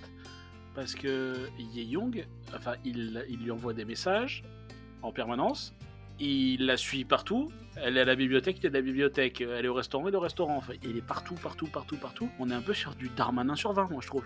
On est à la limite, limite, limite. Je trouve là, on est sur un stalker, mais de haut niveau quand même. Je trouve qu'il est un peu, un peu, un peu trop, euh, un peu trop oppressant avec elle. Je pense qu'ils ont inventé le stalker bienveillant. Parce que, ok, il, il la suit partout, mais je, à aucun moment j'ai peur pour elle. C'est justement là où il faut se méfier. Après, c'est vrai que Yeon, il fait surtout de la peine, en fait. C'est-à-dire que euh, Jojo, bon, elle fait de la peine. Il n'y a rien qui lui arrive de bien. Les deux événements majeurs de la série qui se passent bien, c'est quand on lui donne un téléphone à 700 euros et genre quand on lui paye la cantine. Et encore, même ça, ça attise les, enfin, ça attise les ragots. Enfin, au bout d'un moment, c'est une pauvre meuf qui bouffait euh, des vieux gimbap périmés sur un banc. C'est cool qu'on lui paye la cantine. Enfin, et à chaque fois, et Hyeon, c'est pareil. Sa mère, c'est la domestique de son meilleur pote. On dirait qu'il est devenu le meilleur pote, un peu comme un token, un peu comme, euh, comme pour valoriser son pote. Et c'est vrai qu'il fait de la peine. Après, moi, je trouve qu'il est trop insistant. Trop toujours là, toujours là, toujours là. Après, je pense qu'il rattrape tout ce qu'il n'a pas osé faire, effectivement, quand elle était prise euh, avec son judoka, quand elle était prise avec Sono. Effectivement, il est assez respectueux de ça. Mais je trouve qu'il laisse pas d'espace à Jojo pour qu'elle décide elle-même. Il lui envoie tout le temps, tout le temps des messages. À côté de ça, Sono, il a carrément le pire écueil des dramas coréens, le rich man, poor woman qui est insupportable. Un mec riche qui va chercher la meuf la plus malheureuse de la Terre et euh, qui lui paye plein de trucs, etc. Et au, final, au début, il est avec elle limite par défi et tout ça. Et je trouve que c'est vachement moche parce que elle, c'est un personnage qui est très enfin, qui est très fort compte tenu de ce qui lui est arrivé, d'arriver à garder le cap, d'arriver à aller à la fac, d'arriver à payer l'hospice pour sa grand-mère. C'est quand même un personnage qui arrive à garder un certain focus. Et derrière, il y a Sono qui se met dans ses pattes et tout. Et c'est vrai que je suis assez d'accord, Yeon il est très bienveillant et il essaye de l'encourager. Contrairement à Sono qui a tendance, euh, même quand il est avec elle, à un peu la dévier de, ses objectifs, hein, mais un petit peu essayer d'être là juste pour le fun, juste pour faire des trucs cool. Mais bon, malgré tout, euh, je trouve qu'il est. Sono c'est un, peu un connard, hein, on va dire des gros mots, parce que tout lui tombe tout. Et quand son ex euh, se fait draguer par son meilleur pote, alors qu'il sait que son meilleur pote est amoureux d'elle depuis le lycée, hein, c'est pas nouveau, ça fait 4 ans qu'il est amoureux d'elle. Il a une copine, il est avec quelqu'un, donc quand on est avec quelqu'un, on n'est pas en mesure, on n'est pas légitime d'être jaloux de son ex. Il est censé être passé à autre chose, et sa copine, elle est bien gentille parce qu'elle est avec lui, alors qu'il fait jamais sonner sa love alarme. Donc elle sait qu'il est pas amoureux d'elle. En plus, elle, elle a genre 3000 likes et lui aussi sur, sur leur love alarm. Ça veut dire que j'imagine qu'il y a pas mal d'alarmes qui sont basées sur des sentiments très superficiels. En plus, ça fait de la peine parce qu'elle dit Mais je suis sûre que tu m'aimes à 99,99% et que c'est ce 0,001% qui t'empêche de faire sonner ma love alarm. Donc elle prend sur elle. Elle sait que. Il en a après Kim Jojo parce qu'elle entend euh, Sono et, Ye se disputer tout ça. Et elle est gentille, elle lui tape pas de crise de jalousie, elle essaye pas de, comme on l'a déjà vu dans des dramas, de faire des gros coups de, des, gros coups dans le dos à Jojo. Elle reste vraiment sympa, je trouve. On verra ce que donne la saison 2. Et à côté de ça, Sono, eh ben, il joue sur tous les tableaux, il veut tout, il veut le beurre, l'argent du beurre. C'est ouais, c'est vraiment un connard à ce niveau-là, je trouve. On verra ce que donne la saison 2, mais ayant vu le trailer, j'ai l'impression que ça va pas forcément. J'ai peur que ça aille dans le bon sens pour retourner dans le mauvais sens derrière. Ouais, on verra. Mais après, dans la saison 2, il y a la relation avec euh, et Jojo qui, va beaucoup plus se développer et dans un sens amoureux aussi. Moi, ça me fait penser un peu au triangle amoureux de Twilight. Et, euh, c'est euh, le loup-garou, c'est Jacob. Et euh, tu sais qu'à un moment donné, Bella, elle va un peu hésiter, puis qu'au final, elle va le laisser tomber. Donc, euh, bref, je suis Team Yeon, mais je pense que c'est mort dans le film pour lui, le pauvre. mais on sait jamais. Parce que j'ai vu aussi de dramas, en fait, où bah, il y a une petite chance pour que le second rôle, second rôle masculin, il gagne parfois, mais c'est vrai que des fois, dans les dramas coréens en général, le second, en fait, il, perd souvent. il finit plus seul, malheureux. Mais après, on verra avec euh, le alarme. Mais après, pour Eon, euh, comme vous avez dit, oui, bon, il, a un côté stalker, je m'en rappelais plus. Mais euh, en fait, je voulais ajouter que au début, quand en fait, quand Jojo, en fait, elle a un copain initial, il tente rien du tout, même s'il est amoureux d'elle, il tente rien c'est aussi ce côté aussi respectueux qu'au début qu'il avait ici. Après, je m'en rappelle plus du tout, mais que alors que Suno, euh, lui, il sait que Jojo a un, copain en fait. Euh, même, même si c'est ça, en fait, il va tenter quand même. tenter. Mais après, c'est ce que disait Aline. Je trouve que les personnages aussi sont extrêmement, extrêmement caricaturaux. Et euh, d'un côté, on a le trop gentil. D'un côté, on a l'adolescent un peu torturé dans sa tête. Euh, on a euh, Jojo. Et genre la cousine. La cousine, c'est un personnage, c'est la caricature de la peste. Il n'y a, pas d'autre mot. Et en plus, moi, ce qui me fait mal au cœur, c'est de me dire qu'elle prend plein la tête de la part de sa tante et sa cousine pendant genre toute sa vie. Et euh, une des premières scènes où on voit sa cousine quatre ans après, euh, Jojo est en train d'apporter des toasts avec du Nutella à sa cousine. Le Nutella, le pot qu'ils ont sur, la petite, euh, sur le petit plateau, ça vaut plus de 10 balles, hein. c'est pas les prix de chez nous. Donc ça veut dire que quand même, c'est pas des gens qui sont pauvres ou qui sont malheureux ou quoi. Donc ça veut dire que quand Jojo, elle se fait taper tout l'argent qui était pour son inscription à la fac par sa cousine, je pense que sa cousine, quand elle a raté la fac, c'était avec l'argent de maman. Donc, moi, à chaque fois, moi, je trouve tout très injuste. J'ai l'impression qu'il faut juste que les... il y a des gros stéréotypes dans ce drama et tout est injuste. Euh, plus t'es bosseur dans ce drama et plus tu donnes de ton mieux, euh, pire ta vie est en fait. Genre euh, le développeur de Love Alarm qui a tout pour, pour avoir une belle vie, ben pareil, c'est le stéréotype du geek timide et du coup il, est, il finit juste malheureux et, et il s'en prend plein la tête. C'est d'ailleurs moi quelque chose qui m'a beaucoup fait rire c'est Goulmi qui passe son temps à dire Moi, je mérite que le développeur de Love Alarm, alors que le mec, il était fou amoureux d'elle, mais que comme il n'était pas un beau gosse populaire du lycée, bah, elle l'a envoyé chier. Alors que c'est Goulmi, elle, ça avait été un peu moins une peste, elle aurait eu un téléphone tout neuf, elle aurait littéralement eu peut-être un des mecs les plus riches du pays à ses pieds, et euh, le développeur de Love Alarm, donc. Euh, c'est le seul personnage pour qui il y a un petit peu de justice, mine de rien. Mais encore une fois, euh, je trouve ces persos hyper caricaturaux. Euh, Goulmi, ok, c'est la peste, mais au fond, moi, elle me fait beaucoup de peine parce que en fait, elle est, elle est comme ça parce que tous ses rêves, elle n'y arrive pas. Elle n'arrive pas à devenir une idole, donc ben, elle va boulier les autres, surtout sa cousine. Doug là, le développeur, ils ont mis un, l'acteur, il est génial. Il est hyper il, prend au trip, t'es ému quand tu le vois, mais ils l'ont maquillé, ils l'ont sapé, il fait tellement euh, creepy, vraiment le geek, mais le geek euh, t'as pas envie de t'approcher, donc euh, tu peux comprendre en soi Goulmi quand t'étais ado, le mec du fond de la classe, un peu bizarre, t'avais pas envie qu'il soit amoureux de toi en fait. Et, encore, enfin voilà, c'est ça, on retrouve encore les caricatures. Et le développeur, moi je bref, je pense que la saison 2, ça va être. Euh, on va avoir des petites surprises, même si euh, on a carrément euh, grillé le truc à la fin de la saison. Hein. Bah, c'est ça, il y avait un grand débat sur Doggu, donc le développeur initial. Est-ce que c'est le mec qui est dans la camionnette en train de chier sur leur ou est-ce que c'est le mec qui est sur scène en train de présenter l'application? Qu'est-ce qui va se passer? Un faux suspense parce que euh, on a un, enfin, le plan sur le bas du visage du mec au micro quand même, il est, il est assez cramé. enfin. Carrément, enfin, l'acteur il est déjà hyper reconnaissable physiquement, donc là tu sais très bien que le développeur s'est retourné contre son système et que voilà. Mais ça, ça, tu pouvais le deviner avec son faux suicide. Hein, quand il se jette par la fenêtre, euh, en plus, il doit habiter au rez-de-chaussée. Mais euh, tu devines que s'il est pas mort, c'est il va faire un truc contre la machine qu'il a lancée. D'ailleurs, en parlant de ça, oh, j'ai explosé de rire quand il éteint son ordinateur. Alors, c'est Jean-Michel, euh, j'ai codé l'application la plus puissante de Corée du Sud, tout le monde l'utilise et tout ça. Et le petit bruit, c'est du détail, hein, mais le, petit bruit d'ordinateur qui s'éteint, c'est un Windows XP, quoi. Ça m'a fait beaucoup rire, personnellement. C'est nul, mais ça m'a fait beaucoup rire. Et je suis plutôt d'accord avec toi aussi. On, sent clairement que c'est adieu monde cruel. Et puis en fait, il saute dans, dans, la haie en bas de chez lui. Et on crame de suite dans les images à la fin que oh, oh mystère, s'il n'est pas mort en fait, c'est lui qui s'est retourné contre l'application et les méchants qui l'utilisent pas comme il voulait qu'on l'utilise.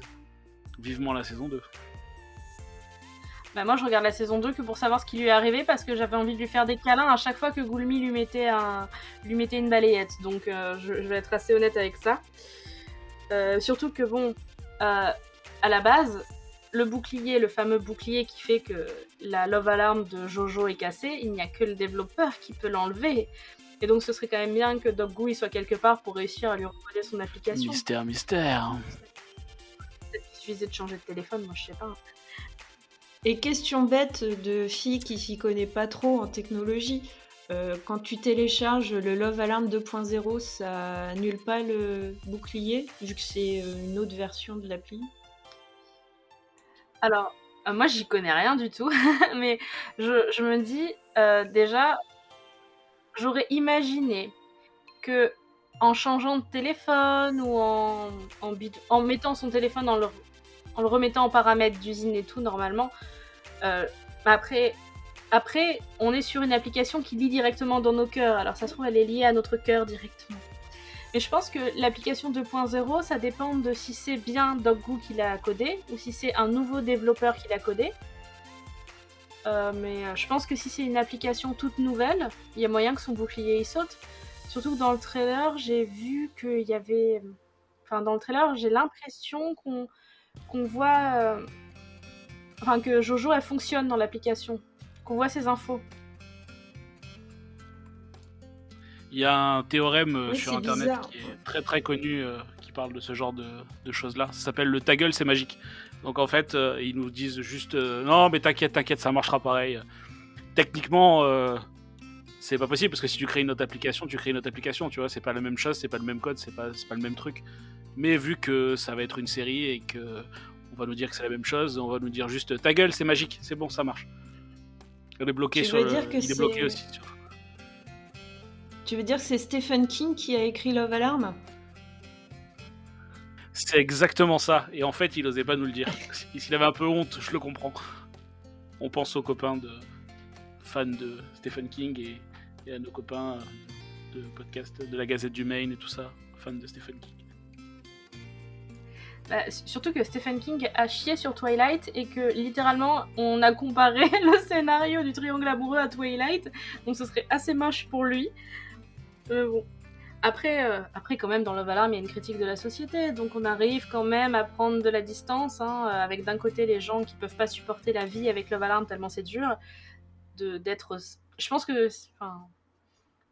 malgré tout, on dit que le scénario tient sur un timbre poste, mais ils essayent quand même de développer des thèmes profonds. Genre, euh, d'un côté, les réseaux sociaux et Love Alarm qui accentuent la solitude, et de l'autre, le club des écussons où les élites sont encore plus une élite et valorisées par ça malgré tout, ils essayent de, développer des thèmes de société juste avant de nous balancer euh, euh, un triangle amoureux. Bah moi, c'est plus ça qui m'a intéressé. On voit que lui d'ailleurs dans le trailer de la saison 2. c'est ça qui était plus intéressant que leur triangle en fait. Le, le, le fait que... Alors ça aussi, ça m'a choqué. Euh, les adultes, ils sont où dans l'histoire À part le prof qui qui dit à Jojo il euh, faut aller manger à la cantoche. Euh, ça se bagarre en classe. Il euh, y, a le feu carrément quand ils partent sur l'île de Jéju, là, qui a le feu dans l'hôtel. Ok, ils arrivent, mais une fois que le feu est éteint, la tante, bon, n'en parlons pas, elle a, démissionné il y a longtemps, mais ça, aussi, ça m'interroge. C'est dans, dans, la société qui est dépeinte, les ados sont livrés à eux-mêmes, quasi. Euh, les relations entre les, classes populaires, les riches, les machins, c'est complètement toxique. Et après, euh, la dépendance à la technologie qui fait vriller totalement les gens, où euh, il faut valider son amour en faisant sonner le, le, portable de l'être aimé. Enfin, c'est ces, toutes ces thématiques étaient beaucoup plus intéressantes que Suno, Ye Yang et Jojo. Je suis totalement d'accord avec toi, sauf que le problème c'est qu'elles sont intéressantes, mais ils s'y intéressent pas du tout dans la série. On nous l'a dit, on nous dit ouais voilà c'est là, hein. vous voyez ça, ça, vous intéresse c'est là? Eh ben on n'en parlera pas. Et au même titre que euh, notez que euh, ils sont dans un lycée euh, dans toutes les scènes il y a trois, trois acteurs qu'on connaît et un milliard de et il y a un milliard de figurants et sur les figurants c'est les figurants de la classe. Donc en fait c'est un lycée composé de une classe uniquement dans toutes les scènes où il y a du groupe, c'est toujours les mêmes gens. Oui, et puis c'est un lycée, donc on est d'accord qu'en Corée, les lycées, c'est un peu spécial quand même. Il y a quand même un certain tri social qui se fait.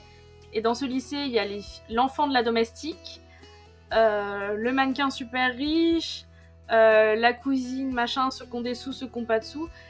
Je suis pas sûre que dans un lycée euh, comme ça, il y a un tel mélange. Après, encore une fois, voilà, on, va voir la preuve. Le tri se fait au niveau des cours du soir, de qui va, qui va pas. Mais c'est vrai que les adultes, ils ont un peu démissionné dans le sens où on a les parents de Suno, euh, il y en a un qui est trop occupé par sa campagne, l'autre par son livre. Euh, sa mère, elle est domestique donc elle a pas le temps. Bon bah Jojo, euh, tant qu'elle fait ses, shifts au magasin, on lui dit rien, mais sa tante globalement, c'est son employeur. c'est vrai que c'est vrai qu'on a une histoire un peu, un peu étrange à ce niveau-là. Et au niveau sociétal, moi, la scène du suicide collectif, elle m'a assise. Je me suis dit, waouh, c'était amené d'une façon qui m'a, euh, qui m'a beaucoup choquée. Je pense que c'était ce qui était voulu et je me suis dit, j'espère qu'ils vont l'explorer. Et au final, on nous met juste euh, un plan sur son, sur euh, le journal télé, un plan sur le tas de téléphone à côté des gens et un plan sur son blog pourri Enfin, il est pas pourri, mais bon, genre trois plans machin, et on passe à côté du suicide collectif, alors que ça aurait pu être un rebondissement euh, incroyable de s'attarder là-dessus et sur la solitude et tout ça.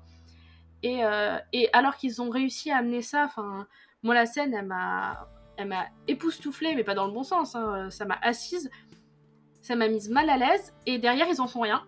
Alors qu'ils avaient de bonnes idées, il y a des trucs, ça, ça pourrait marcher, et ils en font rien. Ouais, et puis notons que la team pas content, euh, en vrai, c'est pareil. Hein. le, truc se plie en une seconde. Hein. Tu désinstalles l'appli, t'en entends plus parler, il n'y a plus de problème. Hein. Personne te force à installer Love Alarm. mais tu peux pas faire ça. On est dans une société où, euh, où même nous, quand on était ado, quand t'étais au lycée, s'il y avait une mode, tu devais la suivre. Si tu la suivais pas, t'étais pourri. Et euh, même en tant que jeune adulte ou adulte, des fois, euh, si tout le monde fait un truc, tu le fais. Si tout le monde a un réseau social, ben, si tu veux avoir du lien avec les autres, il faut que tu aies ce réseau social en fait. En Corée, on le voyait bien. Les gens, ils avaient tous les mêmes marques de basket, ils avaient tous globalement les mêmes vêtements, ils avaient tous globalement les mêmes manteaux, ils avaient tous globalement la même apparence. Donc je pense que évidemment, si tout le monde utilise Love Alarm, t'es un peu poussé par le par la masse à le faire. Si t'as pas Love Alarm, on va te dire pourquoi ton téléphone n'y supporte pas Love Alarm ou euh, tu vas devoir justifier de pas l'avoir. C'est comme à une époque quand t'avais pas Facebook, quand on était plus jeune, où euh, quasiment tout le monde a un Instagram, etc. Bon, c'est rare les gens qui se déconnectent des réseaux sociaux. Et là, c'est pareil en fait. C'est, ça te déconnecte d'une part de la société si tu refuses quelque chose que tout le monde fait et qui est aussi énorme. Enfin, Love Alarm, visiblement, c'est un truc dans le CU, là, dans le magasin de sa tante. La pub, elle tourne en boucle. Ça veut dire que c'est quand même le truc le plus. Euh, c'est le truc c'est le truc que tout le monde voit tout le temps. C'est omniprésent. Je suis d'accord avec toi, la scène du suicide collectif, je me suis dit ça y est, il va enfin se passer quelque chose. au final, c'est pas exploité alors que ils auraient pu en faire, euh, ça, aurait pu démarrer sur une enquête, enfin ça aurait été super bien. Et après aussi, c'est en soi c'est débile euh, qu'ils se soient tous, euh, enfin donné rendez-vous pour s'empoisonner, pour voilà mais ça sert le propos de la série. Mais euh, s'ils avaient réussi à se retrouver à 20 personnes totalement esselées, que aux mises au banc de la société parce que personne ne fait sonner leur alarme, entre eux, ils auraient pu se créer des affinités et se faire sonner les alarmes les uns des autres. C'est aussi ça, moi, que j'ai trouvé, enfin, que je comprends pas dans le dans, ce système de groupe anti anti love alarm. Même si je comprends l'idée de euh, renforcement de la solitude, mais justement, ils se mettent en groupe, ils devraient se créer quelques affinités. Ouais, ou, alors c'était une secte, ou alors euh, ils sont juste donné rendez-vous sur un groupe un peu shady d'internet. Et comme tu dis, il aurait pu avoir une enquête, euh, d'où ça venait, est-ce que c'était un commanditaire, est-ce que c'est juste des gens seuls qu'on dit on se retrouve à telle date. Et dans ce cas-là, moi je suis désolée, il aurait dû y avoir quelqu'un, genre les familles. Mais alors c'est des gens seuls, donc peut-être qu'ils n'avaient pas de famille. Mais est-ce qu'il n'y aurait pas une tierce personne qui aurait attaqué Love Alarm en justice? Et dans ce cas-là, on aurait vu le développeur de Love Alarm qui aurait été sorti de l'anonymat bien avant la présentation, ou le jour de la présentation qui sortait avec des menottes dans le dos en mode bon écoute, euh, on va enquêter parce que là c'est pas normal, ou, euh, ou qui donnait des dommages et intérêts aux victimes. Ça aurait pu aussi être une side story, aurait pu être intéressante justement, comme tu dis, explorer, ça aurait pu euh, donner une dimension déjà plus réelle, parce qu'on est clairement dans une bulle dans une petite bulle où oh tu as fait sonner ma love alarme, je suis touchée ou ah non ça ne m'intéresse pas. Euh, où on reste toujours dans cette petite bulle de où on ne cherche pas à explorer les parties les plus intéressantes et on reste juste sur le petit triangle amoureux et puis des fois des, des petites anecdotes qui s'éparpillent un peu à droite à gauche euh, sans, grand intérêt. Puis surtout on, on, on te on du bout du doigt, on te montre qu'il peut y avoir un truc. Ou quand elle regarde ces news là, elle dit ah, ah, ah on nous dit pas la vérité, on nous dit que c'est à cause de je sais pas quoi, alors qu'on sait tous que c'est à cause de Love Alarm. Et elle derrière, on sait que elle a son compte Instagram et tout ça. Et puis on, te dit ça comme ça, on te lâche ça en disant bah vas-y, fais-en ce que tu veux, mais nous on n'en fera rien. Et justement, pourquoi son compte Instagram, euh, ça l'a pas amené elle à se justifier Genre, est-ce que c'est parce qu'ils en parlent du compte Instagram quand ils parlent du suicide et ils auraient pu dire et ça se trouve c'est sa faute, ça se trouve c'est elle qui, qui a instillé le truc et ça aurait pu donner une dimension un peu plus dark qui était quand même déjà là. On a quand même un suicide collectif, c'est le truc le plus dark qu'on puisse voir comme ça, là, arriver sur l'écran. Donc euh, ça aurait pu être cool que des gens aient à se justifier et tout ça. Mais même le compte Instagram, au final, c'est juste euh, une excuse pour dire elle a un pass VIP. Oui, parce qu'en plus, euh, son compte Instagram, elle l'alimente de façon anonyme. Elle signe pas euh, King Jojo, elle signe avec euh, deux points d'interrogation que oula, Ye Yang, il est super intelligent, il a remarqué que c'était deux J à l'envers. Enfin bref, moi c'est c'est c'est ouais, c'est comme tu dis, c'est ta gueule, c'est magique, mais ça fait avancer le Beans dans la bonne direction, je ne suis pas sûre. Donc euh, beaucoup d'attentes sur la saison 2 quand même pour avoir euh, peut-être euh, un contenu un peu plus, j'ai pas envie de dire mature, mais un contenu un peu plus réfléchi et qui soit plus digne d'intérêt que juste trois ados qui se tournent autour. C'est encore moins intéressant que Riverdale, c'est dire. Hein. Je sens que ce soir je vais me faire des. Riverdale version... Ah non, Riverdale, j'aime pas du tout. Je préférais euh, Archie Mystère et compagnie sur M6 quand j'étais petite. hein. Sont des Archie sur Netflix, on va en voir à toutes les sauces. hein. Vu qu'ils ont racheté Archie Comics, euh, il va y avoir toutes les licences exploitées. Alors bien ou pas bien, je sais pas, mais euh, moi j'ai juste regardé un petit peu Riverdale au début. J'ai- compris qu'il fallait pas que j'aille plus loin, parce que sinon j'allais, je pense, essayer de traverser la télé. Et j'ai pas tenté Sabrina, qui il paraît est pas mal. Mais euh, après, après, je sais pas. Mais je pense que dans les années à venir, on va en manger hein, de, de la licence Archie. Je pense, je pense qu'on a fait le tour sur la série. Est-ce que vous aviez des choses à rajouter des- sur euh, la partie spoiler? Hmm, Non, ben, en fait, vous avez à peu près tout dit. J'ai pas vraiment de choses à ajouter. Après, euh, euh, juste des, des conseils aussi de drama par rapport, ben, qu'on a mentionné un peu par rapport aux acteurs. Ah, par rapport aux attentes, euh, qu'est-ce qu'on attend aussi euh, la saison 2 si on va la voir que je suis pas sûre que tout le monde va la voir. Et euh, du coup, J'attends juste que ça développe encore plus, euh, comme avez dit. Puis après, on verra. Parce que de toute façon, il y aura toujours le triangle amoureux dans la saison 2. Ça va développer ça aussi. Du coup, il y aura ça qui va être euh, mieux développé. euh, ça. Puis après, on verra. J'attends de voir. Du coup, j'ai pas hyper de d'attente, euh, mais j'attends de voir. Moi, il y a une chose que j'attends, c'est euh, Gulmi qui se rend compte que Dougou est en fait le développeur et que lui lui mette une balayette en lui disant euh, T'as raté ta chance, gamine. D'accord. C'est le meilleur truc. Si ça arrive, c'est le meilleur truc. Bah, Elle mérite tellement. euh, Parce que en plus, il y a un petit passage où elle est en train de faire son streaming et qu'il y a un mec qui lui donne plein, plein, plein de subs. Et je me dis, ça se trouve, c'est Dog Goo qui lui donne des subs et il est encore amoureux d'elle. Et, euh, et ça se trouve, dans cette série, quand t'es amoureux de quelqu'un, tu deviens jamais désamoureux de quelqu'un en fait. ça se trouve, il va même pas lui mettre une balayette. Ou alors, euh, je sais pas. Ce qui serait trop bien, c'est que genre, ils lui disent Tiens, je te donne un petit peu de sous pour, euh, pour te lancer ta boutique, mais euh, pas plus. Tant pis. Dans la, de toute façon, le trailer de la saison 2, on voit que Jojo qui fait des trucs romantiques avec Yeon et Suno qui essaye de faire le forceur. Et des trois images de la nouvelle appli, et on voit même pas une seconde de, du reste.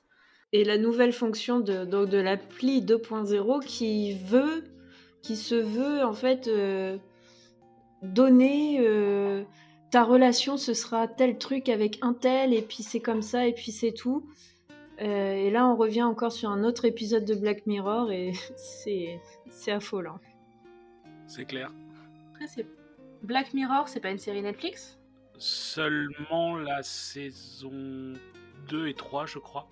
Si je dis pas de bêtises. hein. Qu'à la limite, on fait un vrai crossover pour le coup. Et là, ça devient du génie. Et ça expliquerait les trous dans le scénario. Enfin. Voilà pour, voilà pour euh, Love Alarm. Euh, J'espère que les auditeurs, vous avez pu. qui l'avaient vu, vous avez euh, pu euh, ne pas trop euh, être choqués par nos avis et, euh, déçus par nos avis. Et euh, ceux qui ne l'ont pas vu, eh bien, je vous invite à. bah, maintenant, on vous a tout spoilé, donc c'est moche. euh, ben, n'hésitez pas à regarder la saison 2, ça on l'a pas spoilé. Et euh, on va passer aux recommandations des invités. Je vous écoute. Ah, je peux commencer.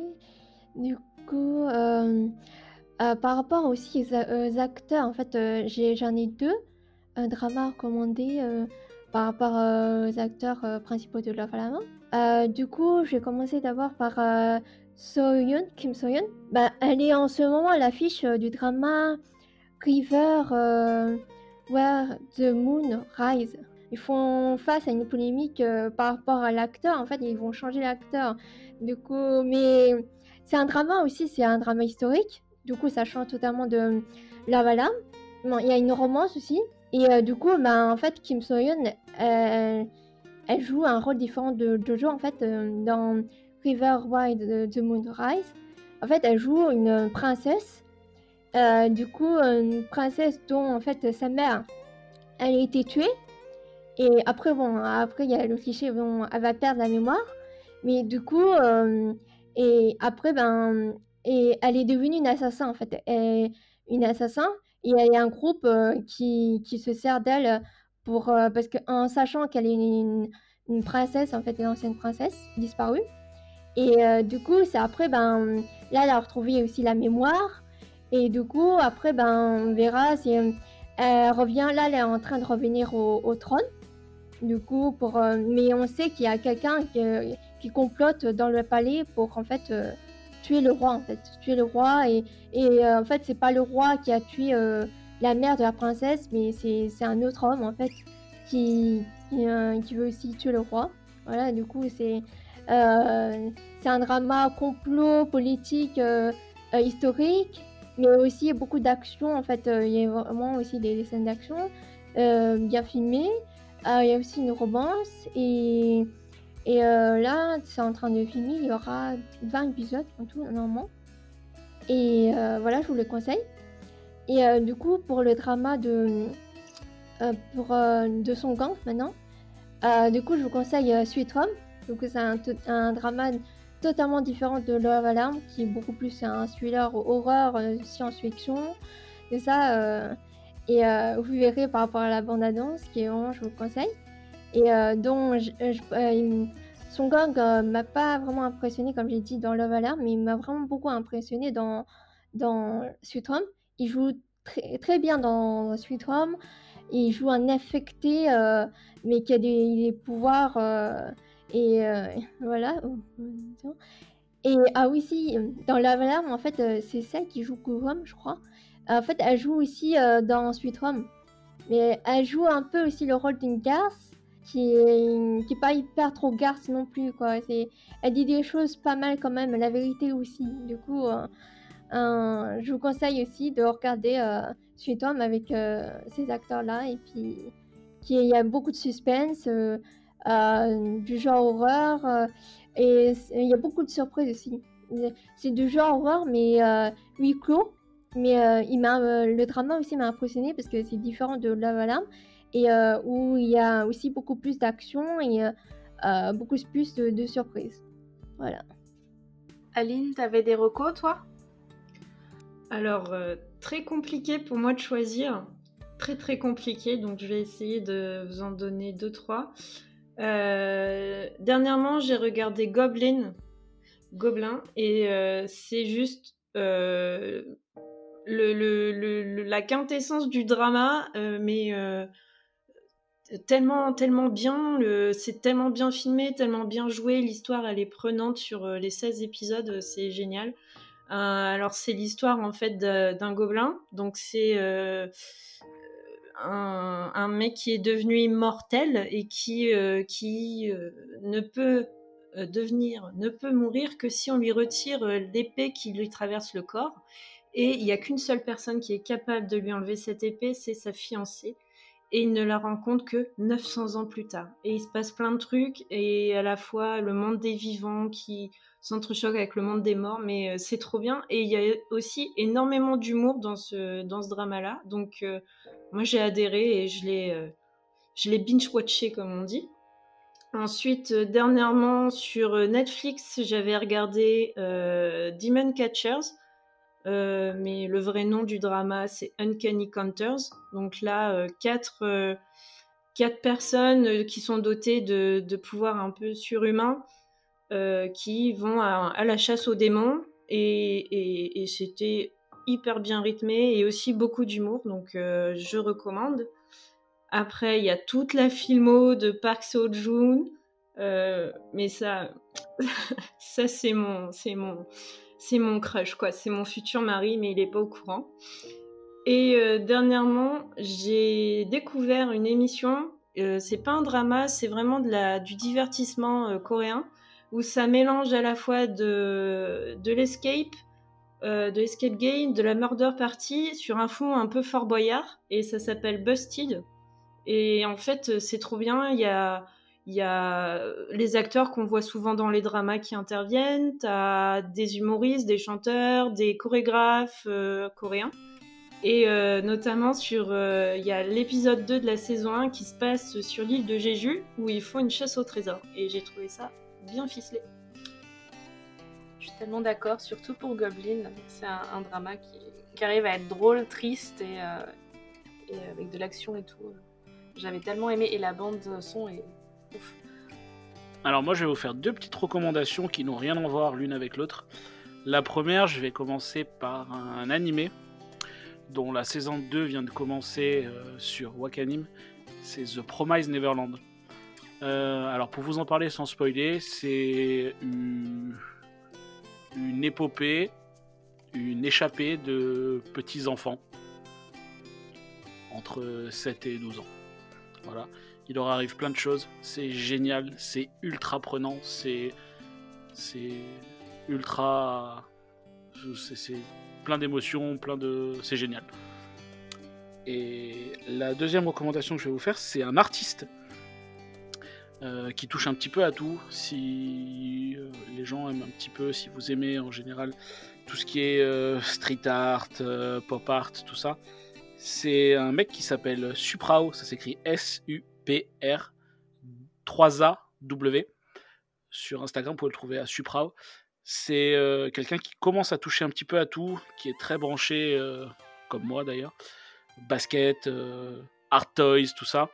Et il se lance à faire plein de trucs et il, commence à faire des, alors, il fait beaucoup de sérigraphie, tout ça, il fait beaucoup de tableaux, il se lance à faire de, il se lance dans le art toys, il, se fait, ce qui, est beaucoup à la mode en ce moment aussi, il fait des tapis, il fait beaucoup de tapis, il fait de la décoration de ballons de, basket, enfin il fait plein de trucs et c'est vraiment génial, c'est très coloré, ça pète dans tous les sens et euh, c'est vraiment top et c'est un mec qui a l'air super cool en plus et apparemment assez abordable. Voilà, donc je vous le conseille, Suprao sur Instagram et aussi euh, si vous aimez un peu plus la basket, euh, sur YouTube aussi, il a une chaîne YouTube et là vous retrouvez un petit peu plus. Euh, alors, c'est, il fait des mini vlogs, disons, euh, une fois par semaine, si je dis pas de bêtises. Et plus régulièrement, il présente ses chaussures et pour les fans de sneakers, il a vraiment des grâles et des trucs qu'on voit pas à tous les coins Voilà, c'était mes recommandations à moi et je laisse la parole à Alexandra. alors moi je vais pas faire de recommandations de drama, euh, je vais faire deux recommandations Corée et un Instagram qui n'a rien à voir. Euh, je vais commencer par l'Instagram. Euh, en fait, c'est le, compte d'une illustratrice, graphiste et une freelance en fait en communication. Salimouni, S-A-2-L-Y-M-2-O-N-Y. Et en fait, c'est un compte Instagram avec des illustrations pleines de douceur, avec beaucoup de fleurs. elle habite à La Rochelle et elle prend quelques jolies photos aussi parce qu'à la base, elle était photographe. Et euh, en fait, tout ce qu'elle fait, c'est joli, c'est mignon. Moi, je trouve ça très feel good et très doux. J'aime bien aller sur son Instagram. Des fois, elle euh, se filme en train de dessiner. C'est une, indépendante qui a vraiment beaucoup de talent. Donc, euh, donc voilà. N'hésitez pas, je mettrai le lien en description. Et voilà. Après, pour les, pour les recommandations Corée, donc en lien avec le drama, je vous recommanderais de vous intéresser à l'île de Jeju. Alors, l'île de Jeju, on en parle dans le drama. Et c'est un, une île un peu comme nous la Corse en France ou Hokkaido au Japon. C'est une île un petit peu à part. Nous on a l'île de beauté et je pense que si les Coréens euh, pouvaient, ils l'appelleraient aussi l'île de beauté parce que c'est magnifique. C'est vraiment la destination touristique. C'est une des destinations touristiques principales en Asie, notamment pour les voyages de noces, etc. Et, et, elle est vraiment à part parce qu'on y parle d'ailleurs un dialecte coréen qui est considéré comme une langue à part entière. Alors si j'avais une heure de plus, je pourrais vous parler de tous les dialectes coréens. Par exemple, il y en a un, c'est le koryomar, qui fait un lien direct entre la Corée et la Russie. Bref. Donc à Jeju, on parle le Jeju, et c'est une langue qui est parlée essentiellement par des gens de plus de 70 ans, hein, les gens qui sont à Jeju depuis toujours. Et donc elle est répertoriée comme en danger critique d'extinction par l'Atlas des langues en danger du monde de l'UNESCO. Donc c'est vraiment quand même une île euh, avec des traditions qui sont peut-être en voie de disparition. Donc c'est, je pense, le moment de s'y intéresser. Moi, j'y ai jamais mis les pieds. Malheureusement, j'aimerais beaucoup y aller. Je connais surtout l'île via sa réputation. C'est un, c'est un endroit où sont tournés énormément de dramas, notamment le merveilleux Warm and Cozy qui porte très bien son nom. Et euh, voilà, je connais juste quelques petits faits comme le fait que leurs mandarines sont celles qui sont utilisées dans toute la Corée tellement elles sont bonnes, que son symbole c'est une statue de pierre avec un chapeau rond. Et euh, si jamais vous vous y intéressez, vous tomberez très rapidement sur les Hanyo, les filles de la mer. Hein. C'est un peu considéré comme des sirènes par des mâles libidineux parce qu'en fait, ce sont les pêcheuses, vous avez peut-être déjà vu, qui, euh, plongent qui font de la plongée sous-marine sans masque ni combinaison. C'est un peu en voie de disparition, donc euh, la plupart de ces pêcheuses, en plus, elles ont genre 60-70 euh, piges. Donc c'est super impressionnant, et franchement, l'île de Jeju, ça a l'air d'être un paradis. Et dans le drama, on en voit quelques images, malheureusement peu flatteurs, peu flatteuses, parce qu'on y voit un accident de scooter, des crises d'angoisse de Jojo et le suicide de ses parents. Mais en vrai, si on s'y intéresse, c'est vraiment un endroit magnifique qui me vend du rêve. Et euh, malheureusement, on peut pas voyager, donc on peut s'y intéresser via des reportages. Et euh, pour ce qui est un contenu qui est accessible par tout le monde à tout moment, il y a un webtoon que j'adore qui s'appelle True Beauty, qui a des thèmes un peu similaires au drama. On a une jeune fille euh, complexée qui, se fait bully dans son collège et au moment d'aller au lycée, comme elle change d'établissement, elle s'intéresse au maquillage euh, et, elle commence à regarder des, blogs, etc., des vidéos sur les réseaux sociaux. Et elle réussit à totalement, pas contrefaire son visage, mais à totalement améliorer son apparence euh, et à se rendre absolument euh, sublime. Et là, elle devient giga populaire. Et il y a une vraie réflexion sur la beauté, sur parce que elle rencontre, c'est une fan de manga d'horreur, de manois d'horreur, et elle rencontre, en allant à sa librairie préférée euh, en vieux jogging et sans maquillage, elle rencontre Sono, mais pas le même que dans notre série, qui pourtant euh, est un mec euh, très riche, mais qui justement la connaît sans maquillage et qui apprend à la connaître et justement qui la trouve belle comme elle est. Et d'un autre côté, elle va rencontrer Jun, Juno, qui, qui lui, c'est aussi un super beau gosse, elle est entourée que de super beaux gosses, et qui lui la connaît qu'avec maquillage et qui va tomber amoureux d'elle comme ça il va y avoir une sorte de triangle amoureux, mais ça va être. Euh, il va y avoir beaucoup de thèmes développés sur le harcèlement, sur le harcèlement à l'école, sur euh, ben, la beauté, sur, euh, sur tout ce que ça implique, etc. Sur le fait d'être soi-même, etc. Parce que c'est une personne qui est très positive avec tout le monde, notre héroïne. Et je trouve que cette, ce webtoon est vraiment.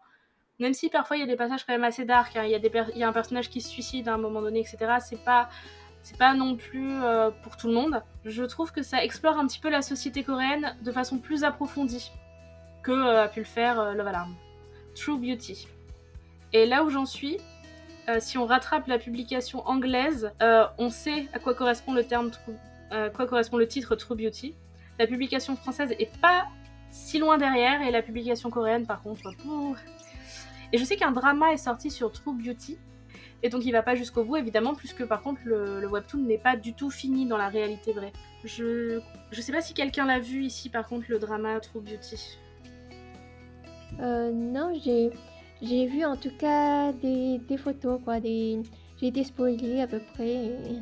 Et je, je sais la fin. J'ai pas encore regardé le drama, par contre, euh, comme toi, j'ai lu le webtoon. Je pense que je suis à jour euh, sur la version anglaise. Et euh, le triangle amoureux est quand même beaucoup plus intéressant et plus, euh, j'ai envie de dire, sain que euh, celui dans Love Alarm.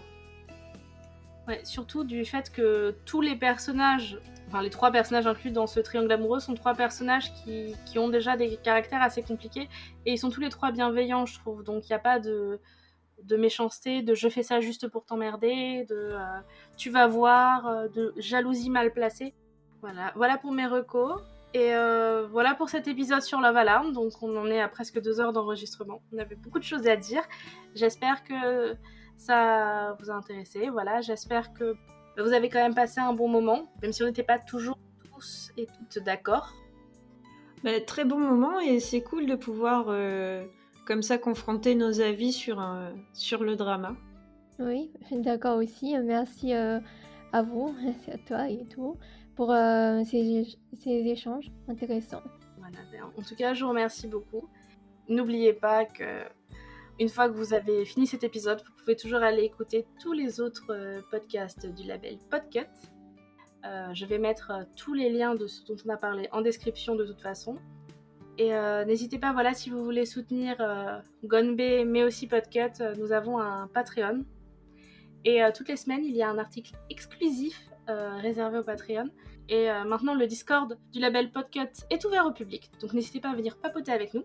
On se retrouve très bientôt sur, euh, sur les réseaux sociaux et, et sur Gunbay. Merci à tous. Bisous. Merci. Salut.